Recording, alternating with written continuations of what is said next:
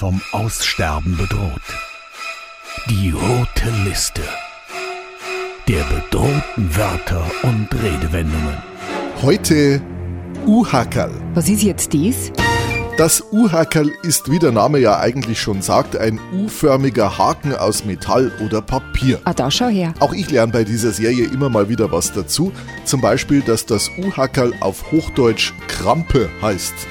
Ähm, ich habe immer gemeint, der Uhackerl wäre Uhackerl. Ach so? Das Uhackerl aus Metall wird zum Verbinden und Befestigen verwendet, zum Beispiel um Seile und Riemen festzumachen. Das Uhackerl aus Papier dient dagegen der Selbstverteidigung. Mit einem Gummiband, das zwischen Zeigefinger und Daumen gespannt wird, wird oder besser wurde es als Geschoss verwendet und so gegen feindliche Mitschüler oder penetrante Lehrer eingesetzt. Wieder was gelernt. Heutzutage führt der Gebrauch von U-Hackern in der Schule wahrscheinlich zur sofortigen Verhaftung des anwendenden Schülers, wodurch auch das U-Hackerl an sich immer mehr in Vergessenheit gerät. Ja, und was machen wir jetzt da? Sollte sie ihr Kind fragen, was denn ein U-Hackerl ist, sagen sie einfach, das ist wie Angry Birds, nur dass man da mit Papierhackerl schießt statt mit Vögeln und dass man damit keine Häuser zum Zusammenbruch bringt, sondern Lehrer. Und zwar in echt. Rettet bedrohte Wörter und Redewendungen. Eine Aktion von Radio Charivari.